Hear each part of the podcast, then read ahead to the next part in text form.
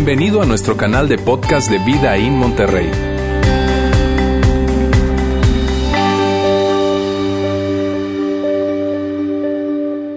Hoy estamos terminando nuestra serie ¿Quién necesita a Dios?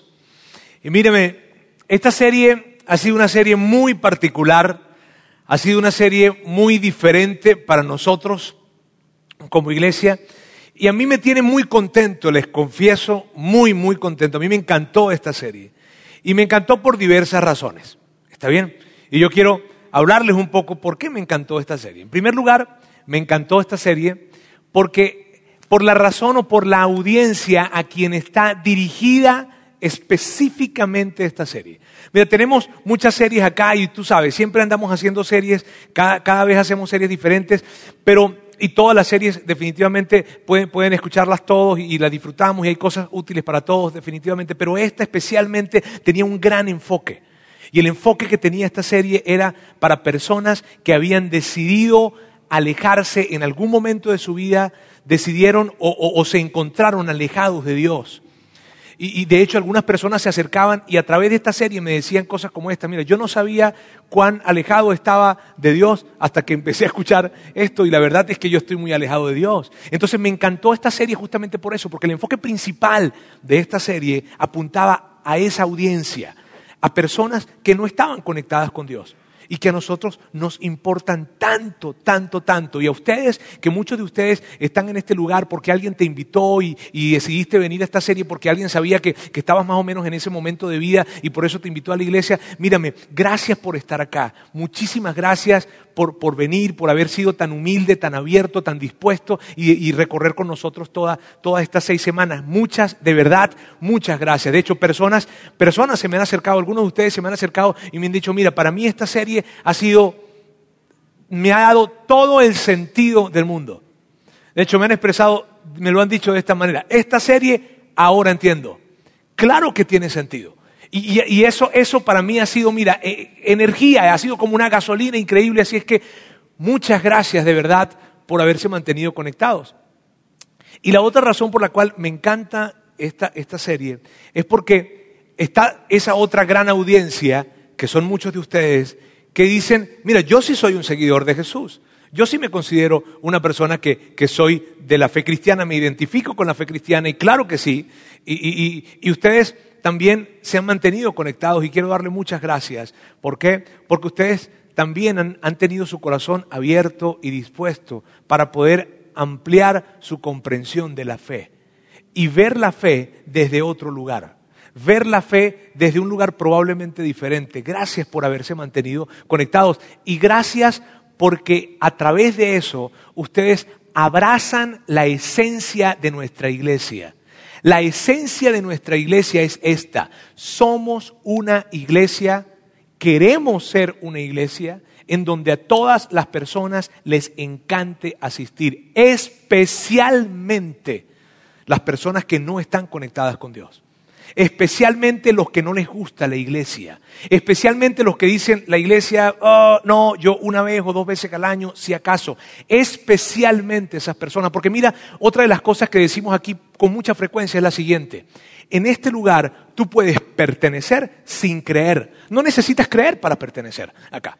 Y no lo hacemos ni lo decimos porque es que nosotros somos rebeldes y nos gusta ir en contra de la corriente. No, no es por eso sino simplemente así fue la vida de Jesús.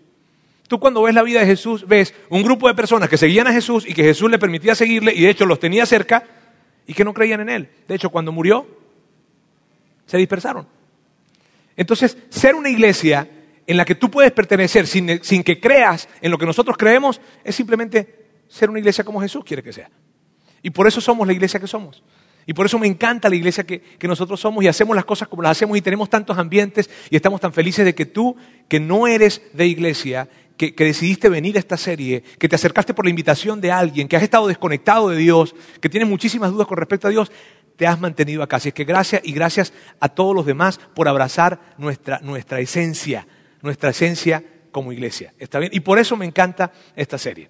Ahora, fíjense, Esta serie nosotros decidimos hacerla porque, porque hemos dicho que más del 20%, de hecho el 22 y tanto por ciento de la población acá en México se identifica en ese lugar, en, ese, con ese, en esa categoría de personas que no se identifican con una iglesia, no se identifican con una fe, no se identifican con Dios, pero por otra parte tampoco se identifican con el ateísmo. Algunos sí, pero muy, muy pocos. Entonces están como en un lugar en el medio. Hemos dicho que más del 20% de la población acá en México está en ese lugar y se espera que para el próximo censo ese porcentaje aumente. Entonces, fíjense bien, decidimos hacer eso, esta serie, por esa razón, porque nos importan las personas que están en ese lugar. Claro que nos importan y queremos tener la conversación y la plática. De hecho, si estás aquí, quiero, es más, déjame expresártelo de esta manera. Yo necesito que tú estés acá. Así, necesito que estés acá. Porque si tú estás acá, más personas como tú van a estar acá. Y yo estoy feliz de que estés acá. Ahora fíjense, también decíamos esto, que cuando alguien, cuando alguien toma la decisión de, o ni siquiera toma la decisión, de hecho, cuando alguien se alejó de Dios, se alejó de la iglesia, no fue que tomó una decisión, un día se levantó en la mañana y dijo, a partir de hoy yo me voy a alejar de la fe con la que yo crecí, o me voy a alejar de Dios, o me voy a alejar de la iglesia, no, sino más bien fue un proceso, un proceso en el que algo sucedió, un proceso en el que probablemente te sentiste defraudado o, decepcionado de la iglesia, de la institución, de los líderes, del pastor, del sacerdote, de la gente, algo sucedió en tu vida y entonces, ¿qué pasó? Que te fuiste distanciando, distanciando, distanciando y eventualmente dejaste de creer. Dejaste de creer, de hecho, una de las personas con las que yo platicaba me decía esto, mira, yo no sé en qué momento, yo no me di cuenta en qué momento dejé de creer. Y, si creo en Dios, y si creo en Dios, y, esto, y así lo dijo, hace mucho tiempo que no hablo con Él. Eh, eh, fíjate, y esa es la situación o la realidad de muchas personas, pero te, te repito, no fue una decisión como tal, sino más bien fue un proceso por el cual te fuiste desconectando y desconectando y desconectando. Lo que decíamos el primer domingo era esto, que cuando tú empezaste a dar pasos hacia atrás de la fe cristiana, pasos hacia atrás de Dios, de la iglesia, en fin, sin darte cuenta, te fuiste acercando a algo más, porque eso es un principio de vida. Hay un principio de vida que dice, una vez que tú te alejas de algo, te estás acercando a algo más. Y no fue que te propusiste acercarte a esto, ni que decidiste, ah, esto me parece tan atractivo que me voy a empezar a acercar. No, sino simplemente te empezaste a acercar y nosotros quisimos hablar de esto.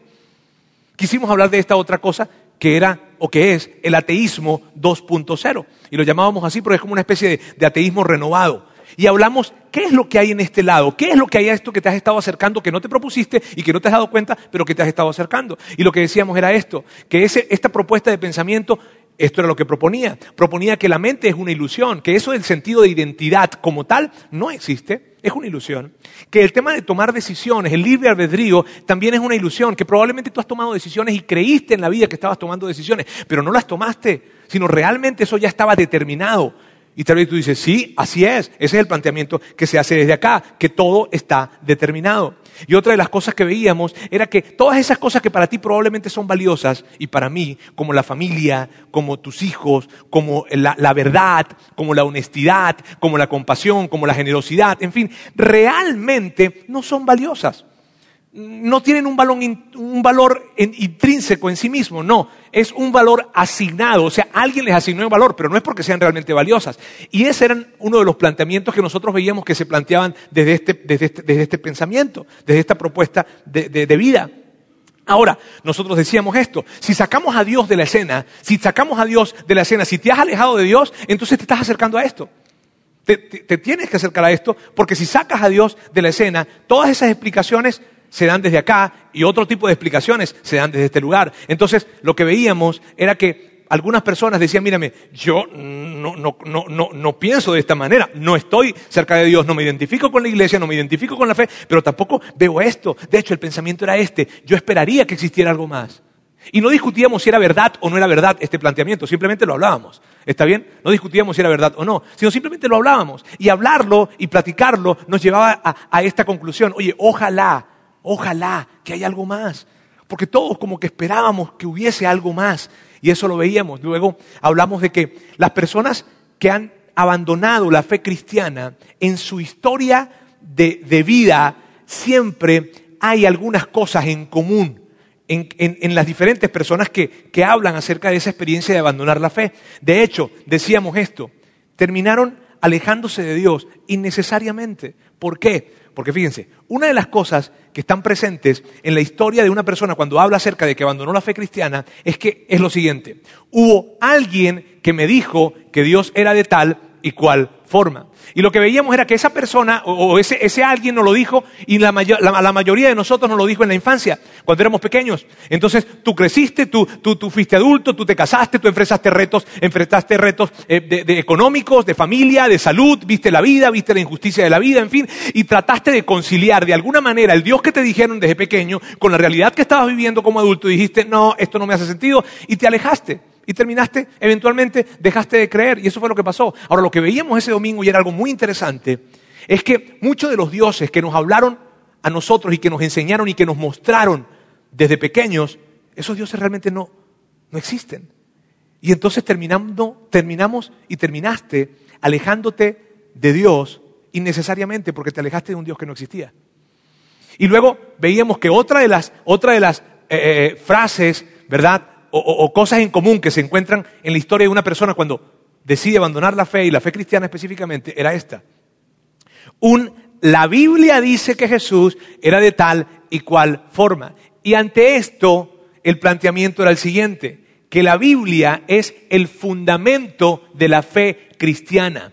Y nosotros decíamos esto, cuando nosotros vemos a la Biblia como el fundamento de la fe cristiana, nuestra fe es débil. Y hablábamos eso.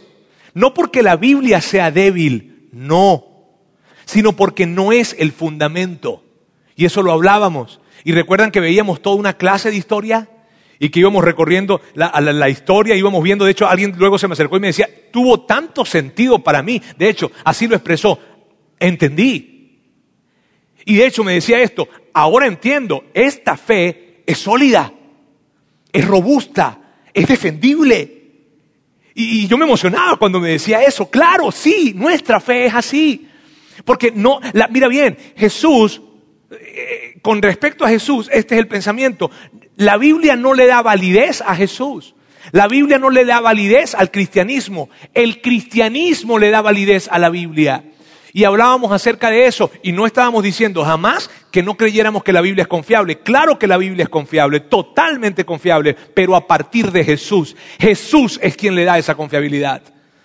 Y veíamos y hablábamos que habían pruebas acerca de esto y era emocionante hablar acerca de esto. De hecho, como hablábamos de dioses que no existían, primero hablamos de dioses que no existían, luego hablamos del Dios que sí existía. Entonces fíjense bien, si es Jesús quien le da validez a la Biblia, si es Jesús quien le da credibilidad a la Biblia, entonces vamos a preguntarle a Jesús cómo es Dios. Y que sea Jesús quien nos presente a Dios. Y eso fue lo que hicimos. Fuimos a ver qué dice Jesús acerca de Dios, porque Jesús es quien le da validez. Entonces, en, esa, en, ese, en, ese, en ese domingo veíamos que esta era la descripción de Jesús acerca de Dios, que era espíritu, que era Padre y que Dios es amor. Luego el siguiente domingo, que fue el domingo pasado, Lauro nos habló acerca de una palabra que viene a ser una de las palabras de mayor argumento y mayor y que mayor usan las personas que se han alejado de Dios como una razón por la cual se han alejado de Dios y es la injusticia. O sea, ¿cómo es posible que en un mundo como este, que supuestamente Dios es amor y supuestamente Dios es todopoderoso, haya tanta injusticia? Y hablábamos de eso la semana pasada y Lauro habló de una manera espectacular y él justamente nos decía que el reconocer la injusticia en el mundo es reconocer la justicia de Dios. Y que la justicia de Dios se presenta a través de Jesús. Y fue espectacular. Y si tú no viniste algún domingo de esta serie, mírame bien, no lo vas a entender por más que quieras. Porque esta serie tiene continuidad. ¿Sabes? O sea, yo ahí sí te digo, de hecho, al principio decíamos esto, esta serie es como un sermón de tres horas que dividimos en bloques de 40 minutos. ¿Ok? Porque yo sabía que ustedes se iban a parar y se iban a ir. Entonces, eso fue lo que hicimos a lo largo de esta serie. Así que si tú te perdiste de alguna manera uno de los, de los, de los, de los mensajes, por favor, visita nuestra página vidainmty.org barra diagonal mensajes y allí vas a conseguir los mensajes totalmente gratis. De hecho, si conoces a alguien que está en esa categoría, en ese lugar de su vida, invítalo a ver estos videos. ¿Está bien? Ahora, el día de hoy vamos a continuar con nuestra serie. ¿Ustedes ven series en televisión? ¿Sí las ven? Saben que cuando empieza una serie dice previously. Anteriormente. Eso es lo que yo acabo de hacer. ¿Está bien? Ahora vamos a ver el capítulo de hoy, que es el capítulo final. Y mira bien, mira bien. Hoy yo voy a retarles a ustedes. De hecho, hoy yo voy específicamente a retar a esa persona que está en este auditorio o a esas personas que están en este auditorio que de alguna manera se han mantenido alejados de Dios y que llegaste aquí porque alguien te invitó y viniste y fuiste tan increíblemente abierto para estar acá con nosotros. A ti te voy a retar hoy. Te voy a retar específicamente si tú estás en ese lugar en donde no te identificas con Dios, no te identificas con una fe, no te identificas con la iglesia, no te identificas con el cristianismo, te voy a retar hoy. Y, te voy a decir algo que va a ser difícil. Y yo sé que va a ser difícil, porque para mí es difícil, porque para todos es difícil. No quiere decir que para ti solamente va a ser difícil, no para todos, para ti también, para, todos. Pero me voy a enfocar en ti, en, ti que, te has mantenido alejado de Dios. Y para ti es el reto de hoy. ¿Está bien? Y, lo que, y con lo que te quiero retar es con lo siguiente. ¿Serías honesto contigo mismo? Y yo sé que la pregunta, nada más la pregunta, a ver, se genera como resistencia, ¿cierto? O sea, ¿por qué me dices eso? Porque es una pregunta difícil. Y yo sé que es una pregunta difícil. ¿Por qué sé que es una pregunta difícil? Porque para mí es difícil. Mírame, cada vez que yo soy honesto conmigo mismo, termino con tarea. Siempre. Siempre que yo soy honesto conmigo mismo, tengo que ir a hablar con alguien, tengo que reconocer algo que no quiero reconocer, o tengo que ir a pedir perdón a alguien. Tengo que ir a humillarme de alguna manera u otra manera, y yo no sé para ti, pero para nadie la humildad es algo natural. Y entonces, cada vez que soy honesto conmigo mismo, me tengo tarea. Y por eso yo sé que es difícil. Es difícil porque cuando tú eres honesto contigo mismo, tienes que reconocer cosas que no quieres reconocer. Y, mira, tú y yo sabemos que una cosa es engañar a una persona, o sea, una cosa es engañar a, a, alguien, está bien, engañar a cualquier persona, a tu suegra, no sé, este, pero una cosa muy diferente es engañarte a ti mismo. Mírame, autoengañarte pasa esto. Siempre te va a llevar en una mala dirección, siempre. Mira bien, no podrás llegar a ser quien puedes llegar a ser si te autoengañas. Jamás podrás llegar a ser el padre que puede ser, el esposo que puede ser, el profesional que puede ser, la madre que puede ser, la hija que puede ser, si tú te engañas a ti mismo. No puedes. Es un tope. El autoengaño es una especie de tope que nos colocamos en nuestra vida. Y para poder crecer en la vida necesitamos ser honestos con nosotros mismos. No es posible crecer si yo no soy honesto. Y es muy fácil verlo en la vida de otros. De hecho, en la vida de otros es mucho mejor ver las cosas, ¿cierto? Y yo te haría esta pregunta. Miren bien. Yo te quisiera hacer esta pregunta. ¿Algo en tu vida sería diferente, algo en tu historia sería diferente si tu papá hubiese sido totalmente honesto consigo mismo?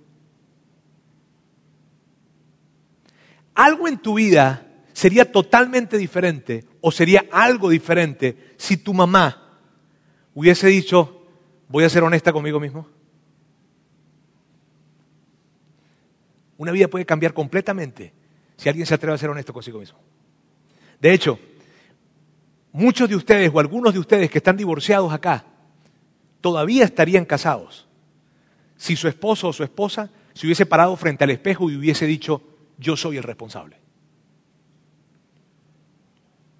Así es la honestidad. Y lo que yo quiero hacer el día de hoy es retarles a ustedes, y ya saben a quiénes me estoy dirigiendo y refiriendo, retarles a hacer lo que todos en algún momento de nuestra vida tenemos que hacer en algún área de nuestra vida. ¿A qué, Roberto? A ser honesto contigo mismo. Todos, llega un momento en nuestra vida en que tenemos que ser honestos con nosotros mismos, en nuestra salud, en, nuestra, en nuestras finanzas, en nuestra relación matrimonial, en nuestra relación con nuestros hijos. Pero llega ese momento y yo te voy a retar el día de hoy. Y tal vez tú me digas, ok Roberto, ya entendí.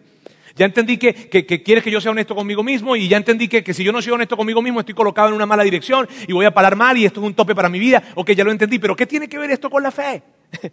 O sea, ¿qué tiene que ver todo esto de ser honesto conmigo mismo con la fe? ¿Cierto? Te voy a hablar de una persona que se llama Thomas Nagel. Thomas Nagel es un ateo, él es filósofo, es profesor de filosofía y de derecho en la Universidad de Nueva York, un hombre brillante. Ha escrito, ha escrito varios libros, es un hombre brillante, pero quiero, quiero mostrarte algo que él dice y que es una expresión de honestidad muy, muy interesante. Vamos a verla. Yo quiero que el ateísmo sea verdad y me inquieta el hecho que algunas de las personas más inteligentes y mejor informadas que conozco son creyentes religiosos. Tomás está diciendo esto. ¿Sabes qué? Me molesta ver que personas que yo conozco, que son brillantes, que son súper informadas, que están súper estudiadas, son creyentes religiosos y me molesta porque yo quiero que el ateísmo sea verdad. ¡Wow! Esto es una expresión de honestidad enorme. Y yo lo que quiero hacer es mostrarte esto. ¿Para qué? Para que la honestidad de este hombre te dé permiso a ti a ser honesto también. Mira, mira lo que continúa diciendo. Él dice, no es solo que no crea en Dios y que naturalmente yo espero que mi creencia sea cierta. El punto es que espero que no exista un Dios. No quiero que exista un Dios. No quiero que el universo sea de esa manera. ¡Guau! Mírame, me asombra la honestidad de él. ¿Y sabes por qué? ¿Por qué, por, qué, por qué me asombra esto? Y, yo y tú lo sabes muy bien. Una cosa es decir, no creo, y otra cosa es decir, no quiero creer. ¡Wow! Y en la expresión de este hombre, y esto es tan profundo, amigos, pero ustedes son gente brillante, yo sé, yo lo sé. Ustedes son gente súper inteligente. Y ustedes entienden esto. Claro que sí, porque es muy diferente decir no quiero a decir no quiero creer. Mírame, no quiero es así. No quiero, no quiero es, es algo como yo creía. Yo solía creer, pero algo pasó. Roberto, algo pasó en mi vida, algo pasó en mi familia, leí un libro, alguien me contó algo, eh, descubrí algo, un profesor me dijo algo, vi algo en, alrededor de mí, yo creía, pero ahora, Roberto, ya no creo. Y es legítimo, ese no creer es legítimo y yo lo respeto, claro que sí. Y tú dices, ¿sabes qué? No, no, yo, yo, yo solía creer, pero ya no creo. Y sabes qué, Roberto, cuando yo era pequeño, cuando yo era pequeño, a mí me hablaron acerca de Dios, claro que sí, ¿qué quieres que te diga? Yo, yo, yo, yo solía creer. Pero cuando yo veo lo que me dijeron de pequeño y veo mi vida, no. ¿Sabe, mira, ¿sabes lo que yo pienso, Roberto? Lo que yo pienso es que esto, esto, esto es un cuento de niños, que funcionaba cuando yo era pequeño, ¿sabes? Y me iba a dormir. Y cuando me iba a dormir y yo tenía miedo porque era oscuro y, y mi mamá quería que yo me quedara dormido en el cuarto, entonces mi mamá me decía, papi, Dios está contigo. Y eso funcionaba. Pero cuando yo veo la enfermedad que le pasó a mi hijo, cuando yo veo la enfermedad que me pasó, cuando yo veo mi divorcio, cuando yo veo mis finanzas, cuando yo veo la realidad de la injusticia que hay en el mundo, eso no funciona. Dios es un cuento de niños. Yo no creo. Eso es yo no creo. Pero, pero yo no quiero creer. Es un tema de voluntad y es un tema de disposición para algo o predisposición para algo. Y mira bien, si tú hoy estás con nosotros y de alguna manera, mira bien, si tú hoy estás con nosotros y de alguna manera tú te has alejado de Dios, te has alejado de la fe, te has alejado del cristianismo, te has alejado de una forma de creer, te has alejado de la iglesia, te has alejado de Dios. Si de alguna manera tú te has alejado de Dios porque no crees, yo, yo espero que de alguna manera esta serie haya servido para ti, para que te despierte y te dé permiso de buscar un poco más de información y de investigar.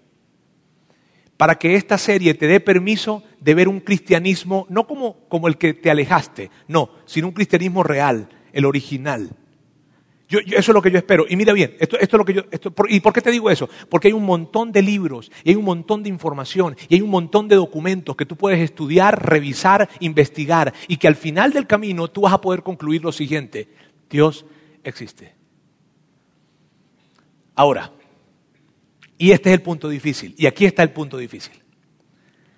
si tú, y por el cual yo estoy haciendo este, este gran esfuerzo de retarte, de desafiarte y pedirte que seas honesto contigo mismo, si tú no quieres creer,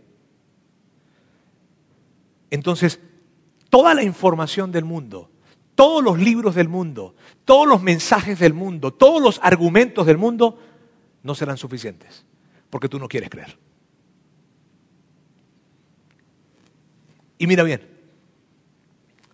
y llegar, y por eso te presiono a que seas honesto contigo mismo, porque llegar a decir, ok Roberto, no es que yo no crea, es que no quiero creer, te da miedo. ¿Por qué? Porque significaría reconocer un montón de cosas que tú no quieres reconocer. Y, y, esa es la naturaleza del hombre, no se trata de ti solamente, se trata de mí también. Y te voy a dar un ejemplo. ¿Alguna vez has tenido una discusión con tu esposo o con tu esposa? Si estás casado, probablemente te haya pasado. Probablemente. ¿Está bien? Ahora, mira bien, recuerda ese momento. Recuerda ese momento en que tú estabas discutiendo con tu esposo y tu esposa, y en, o, con tu esposo o tu esposa, y en algún, o con tu papá o con tu hijo, en fin, una discusión de esas recias. ¿Está bien? Y en algún momento de la discusión, tú te diste cuenta que estabas equivocado. ¿Te acuerdas lo que hiciste? Ah, perdón, mi amor, estoy equivocado. ¿Te recuerdas lo que hiciste? Seguiste peleando. Claro que sí, porque tú y yo somos iguales. Y lo que hiciste fue que te diste cuenta que no estabas en lo correcto, te diste cuenta que estabas equivocado, pero seguiste peleando, seguiste peleando, seguiste peleando. ¿Por qué? Porque tú no quieres entrar en lo correcto, tú no quieres descubrir cuál es la verdad, tú lo que quieres es ganar. Y yo también. Y todos somos así. ¿Sabes? Por esa razón es tan difícil decir, es que yo no quiero creer. Y lo que yo voy a hacer hoy a riesgo de arruinar esta serie al final. Con el riesgo de que probablemente te sientas ofendido y que no es mi intención. Para nada es mi intención. Pero con todo ese riesgo que esto implica, yo lo que quiero hacer es, es decirte esto.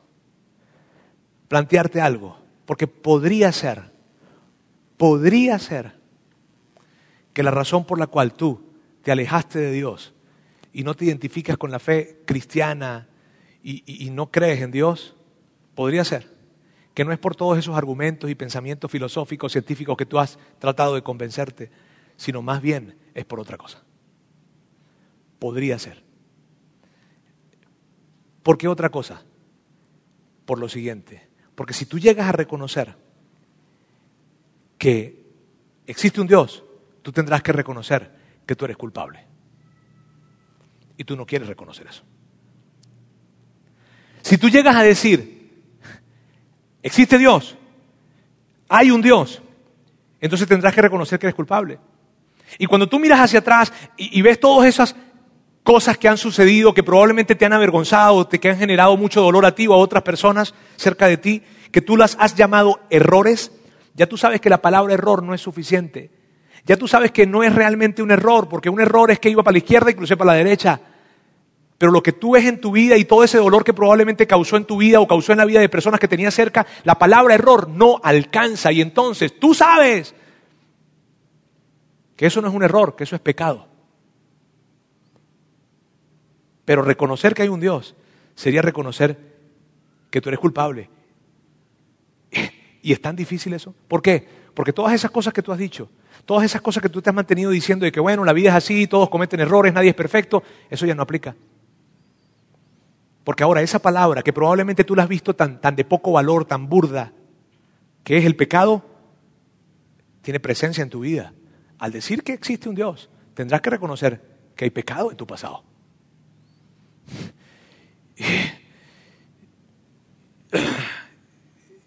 Y yo no quiero.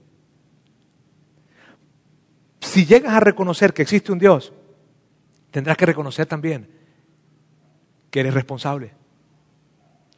Y si tú dices, hay un Dios, eso implica que hay alguien a quien tienes que rendirle cuentas y pensar de alguna manera que tú tienes que rendirle cuentas a alguien es algo que no quieres reconocer.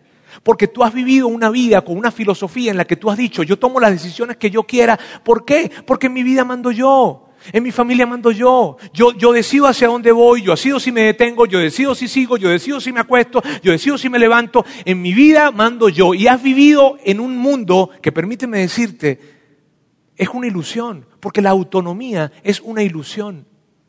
Todas las decisiones que nosotros tomamos de alguna manera impactan la vida de alguien. Y las personas que han vivido vidas de esa forma, diciendo, yo tomo las decisiones que yo quiera porque esta es mi vida y porque yo voy hacia donde yo quiera, ¿sabes qué pasa al final? Siempre, irremediablemente, terminan arrepintiéndose de algunas cosas que hicieron y que les hicieron daño o que hicieron daños, daño a otras personas. El tema es este. El tema es que para ti llegar a reconocer que hay Dios implicaría reconocer que tienes que someterte a alguien más y a nadie le gusta someterse a alguien más. ¿O acaso sí? ¿O acaso si tú, tú eres casado, le dices a tu esposa, mi amor, me someto a ti? O la esposa le dice al esposo, mi amor, me someto a ti. Es difícil, pero la implicación de que hay un Dios tendría para ti la implicación de que tú tienes que rendir cuentas, que va a llegar un día en que tendrás que rendir cuentas. Y ante la idea de que tendrás que rendir cuentas y que ya no eres autónomo, resistes. Otra de las razones por las cuales probablemente te ha costado reconocer que sí hay un Dios, es porque si hay un Dios, entonces tienes que reconocer que estás equivocado. Sí. Y mira, reconocer que estás equivocado es algo tan difícil para ti. Y si tú eres un hombre más, es tan difícil reconocer que estamos equivocados. ¿Sabes? Es algo allí que, que tú dices, no, primero muerto que bañado en sangre. ¿Sabes? No, no. Mírame, hay algo. Fíjate bien, claro, porque todos esos argumentos que tú has dado, todos esos argumentos que tú has dado, reconocer que existe un Dios, quiere decir que todos esos argumentos que tú has dado y todas esas carnes asadas en las que has platicado, desde el ribeye hasta la picaña, ¿verdad? Tendrás que reconocer o tendrás que replantearlas de una manera diferente. Mira, fíjate bien, ¿Qué es lo que hace, míralo de esta manera, qué es lo que hace tan difícil que alguien se levante enfrente de alguien, lo mire a los ojos y le diga, me equivoqué? ¿Qué es lo que lo hace tan difícil? Una palabra, orgullo. Y te quiero preguntar, desde este enfoque, ¿a qué lugar, a qué buen lugar te va a llevar el orgullo? Dime, ¿a qué buen destino nos lleva el orgullo? A ninguno. Lo contrario sí, la humildad nos lleva, la humildad nos lleva a un, a un mejor lugar. Y tú lo sabes, porque la humildad nos lleva a un camino de grandeza, la humildad nos lleva a un camino de sabiduría, la humildad, la humildad nos lleva a ser más inteligentes, porque la humildad es la que me permite decir, ¿sabes que me equivoqué? ¿Sabes que estoy equivocado? La humildad es el camino más directo que hay para encontrar la verdad y para encontrar lo que es correcto. Pero pero es tan difícil porque la humildad no es natural para nosotros. La humildad natural, no es natural para ti. Entonces, fíjate bien, fíjense bien. Decir que sí existe un Dios, y podría ser eso, decir que sí existe un Dios y que sí hay un Dios, y que sí hay Jesús, decir esto implica para ti reconocer que eres culpable, que tienes que rendirle cuentas a alguien, y que has estado equivocado. Y tú dices, Roberto, yo no, yo no, yo, no voy a reconocer ni que soy culpable, ni que yo tengo que rendirle cuentas a nadie, ni que yo he estado equivocado. Por lo tanto, prefiero mantenerme al margen de Dios. Y mira bien, tú, tú eres súper inteligente, yo lo sé. Claro que sí. Si tú estás en este lugar es porque tú eres inteligente. Este lugar es de gente inteligente. Mira bien, tú sabes que esto estas no son razones para no creer en Dios ni en Jesús. No son razones. Y tú lo sabes muy bien. Y como tú lo sabes muy bien, ¿qué es lo que tú has hecho? Te voy a explicar. Lo que tú has hecho es que tú has buscado argumentos. Porque estas no son razones. Y entonces has buscado argumentos filosóficos, científicos. En fin. Pero, pero, pero te quiero hacer una pregunta. Dime si todos esos argumentos que tú has hablado y que, que has dicho no los buscaste después de haber tomado la decisión de no querer creer en Dios. Séme sincero.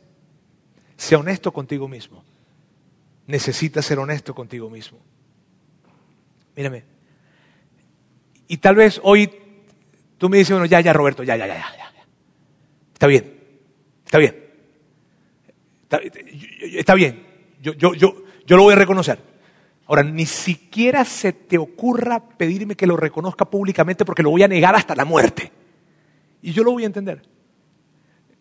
Pero, pero si tú me dices, está bien Roberto, yo, yo, yo reconozco, yo reconozco que no, no, no se ha tratado de, de no, no, creer, más bien se ha tratado de no quiero creer. Si tú, si tú eres capaz de ser tan honesto y decir eso, ¿sabes? Mira, estarás dando un paso para entrar en la narrativa más épica que pueda haber en la historia de la humanidad. ¿Por qué? Porque la historia de la humanidad se trata de Dios persiguiendo tener una relación con el hombre y el hombre resistiéndose a Dios.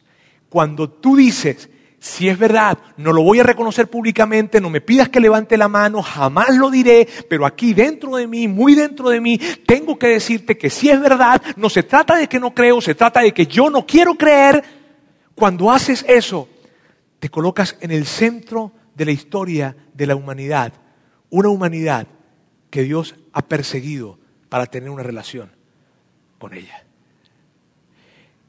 Y es tan increíble esto mírame, si todo lo que Jesús dijo fue verdad, que fue verdad, porque hay mucha evidencia para, para demostrar que fue verdad, te quiero decir esto. Si hay un Dios, hay perdón. O sea, todas esas fallas, todos esos errores, todas esas cosas que cuando tú miras hacia atrás te avergüenzan tanto, no son armas que Dios va a usar para condenarte, son oportunidades que Dios va a usar para perdonarte. Y eso es maravilloso. ¿Sabes? Si hay un Dios, hay perdón. Claro que, claro que te sientes culpable, claro, pero hay perdón. Si hay un Dios, hay perdón. Y mírame, el apóstol Pablo lo presenta de una manera tan espectacular. A mí me encanta como Pablo lo presenta. Y yo quiero que, lo veamos acá rápidamente. Esto es lo que dice el apóstol Pablo. Pablo dice, pero Dios, y esta, esta es la palabra, esta es la palabra, aquí están las tres palabras claves, pero Dios demuestra su amor por nosotros en esto, en que cuando todavía éramos pecadores, Cristo murió por nosotros. Mírame bien, cuando todavía éramos pecadores, ¿qué significa eso? No es, bueno, yo voy a dar mi hijo por ellos porque ellos se están portando bien. No, bueno, yo voy a dar mi vida por ellos porque ellos parece que sí se van a portar bien. No. Bueno, yo voy a dar mi vida por ellos porque ellos no se han portado mal. No. Es cuando todavía éramos pecadores, o sea, cuando sabíamos lo que estaba mal y lo hacíamos. Cuando sabíamos que eso que íbamos a hacer le iba a hacer daño a ella o a él, e igual lo hacíamos. En ese momento, de esa manera y con esa comprensión, Dios demostró su amor y dio a su Hijo por nosotros. Y mira bien, porque esto es sumamente importante, los ateos actuales hacen todo un drama de este asunto. Y ellos lo que dicen es esto, ellos lo que dicen es, ¿por qué tenía que morir alguien? O sea, ¿qué necesidad había de la sangre? ¿Qué necesidad había de, que alguien muriese? ¿Por qué Dios, si, si acaso no es Dios, no dijo, todos están perdonados y se acabó? ¿Por qué no dijo eso? ¿Por qué tuvo que morir alguien?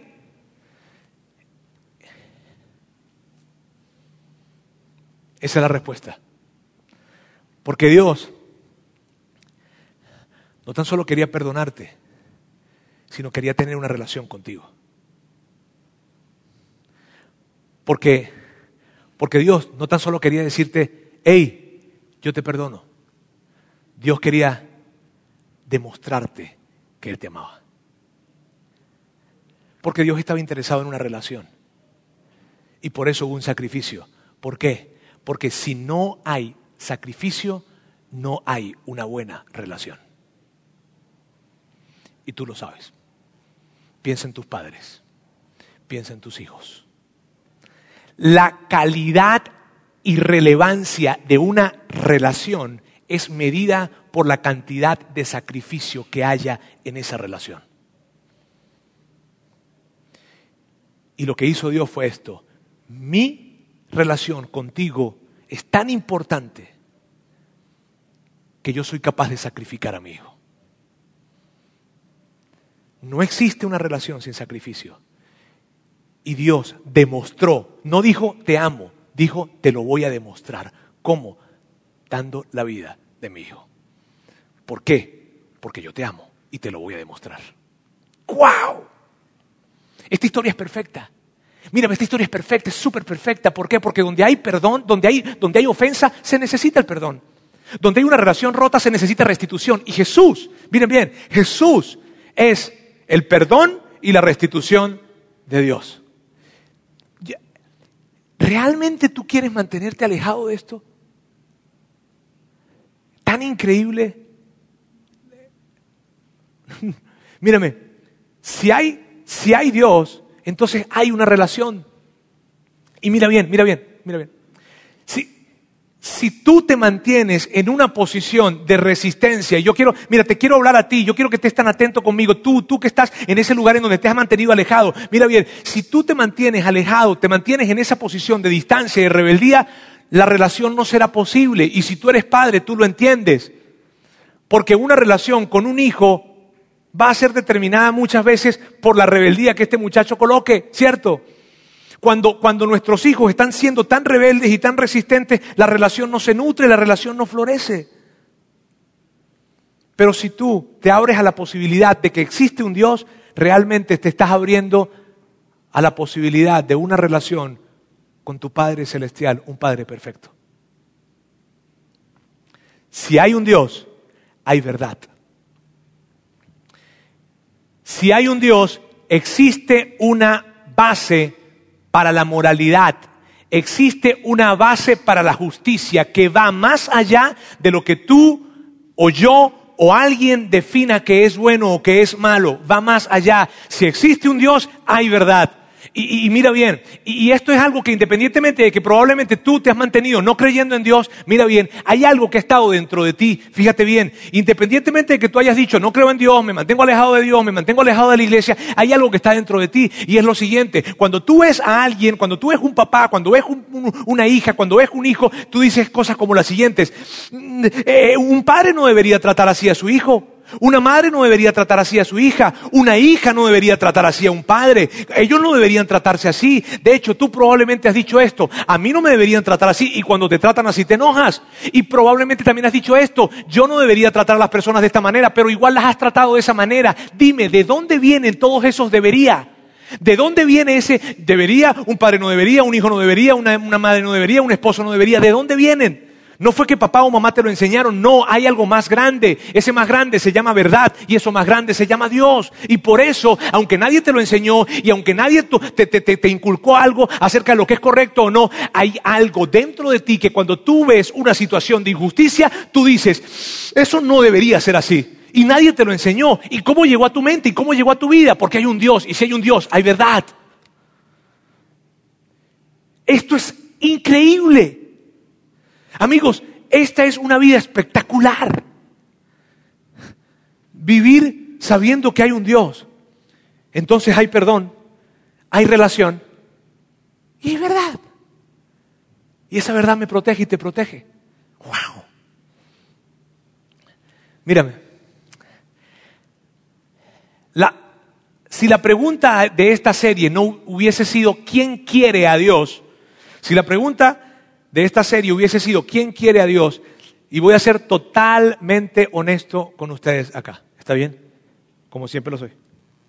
Pero quiero hacer, quiero aumentar el nivel. Si la pregunta fuera ¿quién quiere a Dios? En algún momento de la vida, en algún momento de la vida, diríamos nadie. ¿Por qué? En algún momento. En algún momento. ¿Por qué? Porque tú no te quieres sentir culpable porque tú no quieres saber que vas a rendir cuentas. Porque tú no quieres saberte que estás equivocado. Pero la pregunta no fue quién quiere a Dios.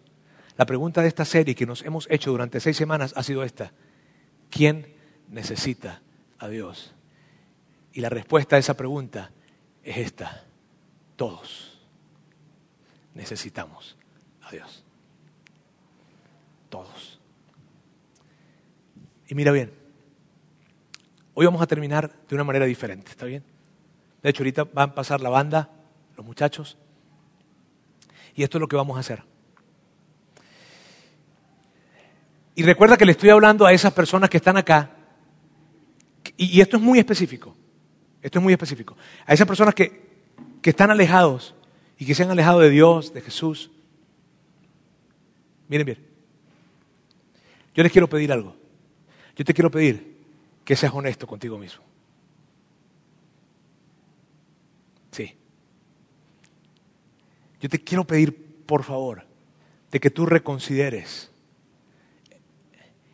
y que des un pequeño giro. No de vuelta a la versión del cristianismo de la que te alejaste, porque esa versión ya no. para ti no es válida y yo estoy bien con eso. Me refiero a la versión original del cristianismo. Y yo te quiero pedir que es un pequeño giro. Te lo quiero suplicar. Que es un pequeño giro, algo así. Y mira bien, yo quiero pedirte que, que escuches muy bien esta canción, porque esta canción que vas a escuchar ahora, y mira, mírame esto, esta canción que vas a escuchar ahora te la preparamos especialmente para ti. Y si en este auditorio hay una sola persona que está en esa categoría, para ti te la preparamos. Y tú eres quien más nos importa. Y quiero que escuches muy bien la letra de esta canción. Porque es como una serenata que preparamos para ti. ¿Está bien? Y lo que yo quiero que hagas es esto. Cuando estés escuchando la letra de esta canción, cuando la estés escuchando, que tú puedas reflexionar y que al menos, y esto es lo que te quiero pedir, tú puedas decir esto. Yo quiero creer. Te, te, lo digas a ti mismo o se lo digas a Dios. Yo quiero creer. Y cuando tú digas eso, mira bien, cuando tú digas esas palabras, algo increíble va a empezar a presentarse delante de ti. Porque lo que se va a presentar es la posibilidad y la realidad del perdón para ti, de una relación con un Padre perfecto y de una verdad que llega para cuidarte y para asegurarte un futuro con Dios. Ya no te escondas, No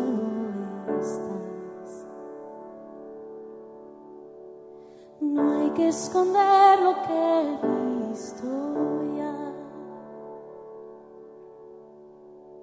Tienes razones, mas yo soy tu paz.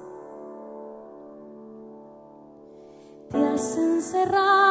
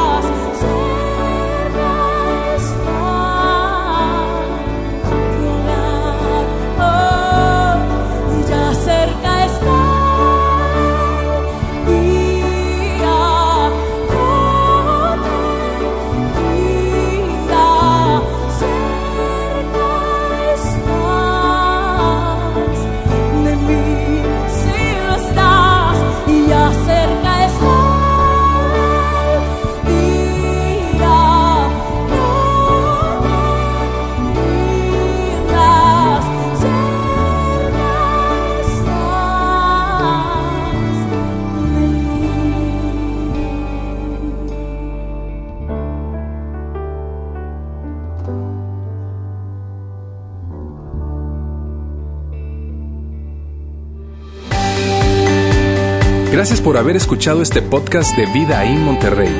Si deseas escuchar estos mensajes en vivo, te invitamos a que nos acompañes todos los domingos a nuestro auditorio. Para más información sobre nuestra ubicación y horarios, entra a vidainmty.org